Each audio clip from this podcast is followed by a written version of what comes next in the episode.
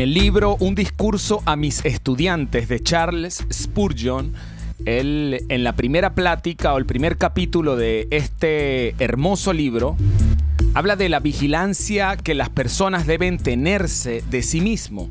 Esto con base a un versículo de la Biblia que está en Primera de Timoteo capítulo 4 verso 16, en donde dice que tienes que tener cuidado de ti mismo y de la doctrina. Y explica que todo obrero sabe cuán necesario le es conservar su herramienta en buen estado.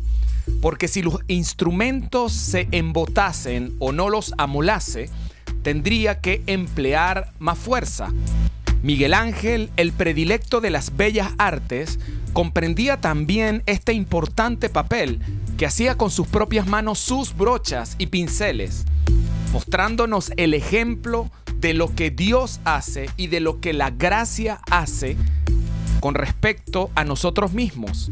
Es Dios el que prepara para sí mismo sus instrumentos y nosotros como instrumentos en las manos de Dios tenemos que dejar que Él nos moldee continuamente.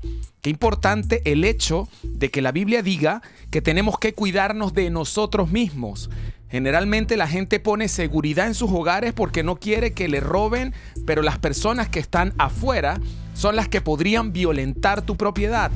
Pones seguridad en tu carro o pones seguridad en algo de valor que tú consideres de valor, tu dinero, tus ahorros, pones seguridad en tu salud comprando un buen seguro, pero generalmente no tenemos el concepto de estar cuidándonos a nosotros mismos.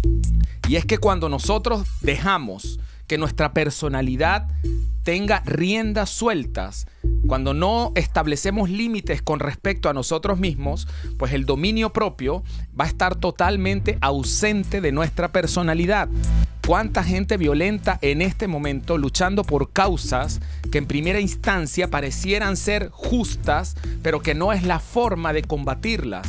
Vemos como hoy en día hay violencia en el mundo entero violando la propiedad privada de tantas tiendas, establecimientos y negocios que la gente con mucho esfuerzo ha podido lograr y en un instante, por un arrebato de ira, de inconsciencia, por un arrebato de dominio, de falta de dominio propio, las personas acaban con lo que las personas o las familias han eh, logrado construir con tanto tiempo. Cuídate de ti mismo, dice la palabra.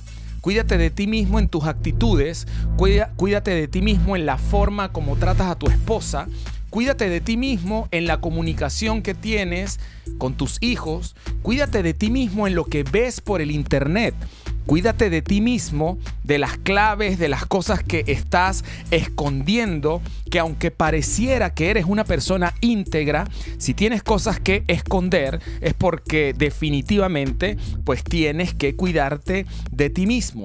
La integridad se tiene o no se tiene. Una persona no puede ser medio íntegra o una persona es íntegra o no es íntegra y siempre hay algunos detalles, siempre hay situaciones, siempre hay algunas alarmas que se prenden a nuestro alrededor que nos muestran en qué áreas de nuestras vidas nosotros podemos seguirnos extendiendo. Es algo que va a durar toda la vida. El hecho de que nosotros tengamos pues esa perspicacia, esa minuciosidad para poder constantemente observarnos a nosotros mismos, saber que dentro de nosotros pues hay una lucha, y el apóstol Pablo lo decía eh, muy claramente en la palabra en donde él recalca que el deseo de la carne es contra el espíritu y el deseo del espíritu es contra la carne. Que ahí hay una batalla.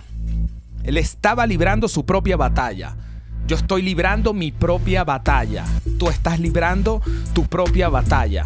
Pero qué importante es saber que dentro de ti hay una batalla que aunque tu espíritu quiera tender hacia un lado, pues tu carne, tu naturaleza caída quiera tender a otro lado y que mientras estemos encerrados en estos cuerpos tenemos que estar constantemente observándonos a nosotros mismos. De la misma forma como Miguel Ángel preparaba cada uno de sus pinceles, cada una de las herramientas que él pues procuraba que era lo más idóneo, lo más adecuado para poder llevar a cabo todo su arte que hasta el día de hoy predomina y que lo hace un referente en el mundo entero, de la misma forma Dios quiere prepararte a ti como una poderosa herramienta y tú debes y yo debo dejarme tratar, dejar continuamente que pueda menguar esa naturaleza y esas áreas de mi vida que no me llevan a desempeñarme correctamente. Para vivir, dice la Biblia, que primero hay que morir. Y de eso se trata, de decrecer, se trata de menguar, se trata de poco a poco observarnos continuamente a nosotros mismos, pedirle al Espíritu Santo que nos ayude a comprender qué áreas de nuestra vida tienen que ser modificadas. Dice la Biblia que nosotros hemos sido llamados por Dios y que Él comenzó en nosotros una buena obra y que nos llevará hasta la estatura de un varón perfecto. Estamos en construcción estamos eh, en un periodo en donde salen a relucir áreas de nosotros y también tenemos que estar preparados para hablar de esas áreas, no esconderlas y creer que sencillamente son entre Dios y tú. Si tú quieres ser una herramienta en las manos de Dios, tienes que estar dispuesto a hablar de esos procesos en los cuales Dios te revela qué áreas de tu vida tienen que seguir siendo transformadas. Porque en el momento en el que tú compartes esto, hay una conexión, hay un vínculo con otras personas que se identifican y dicen, bueno, si él puede lidiar con esa lucha, si él puede lidiar con esas áreas de su vida y esas áreas de su vida ha podido conquistarlas, si Dios lo ha ayudado a él, también me puede ayudar a mí. Pero cuando tú no hablas de eso que está en ti, de ese tratamiento, de esa forma en la que Dios te está mostrando áreas que tienes que cambiar, pues definitivamente la gente identifica identifica en ti una persona que aparenta ser perfecta y que sencillamente pues no comparte los procesos a través de los cuales está pasando. Esto si quiere ser una herramienta en las manos de Dios.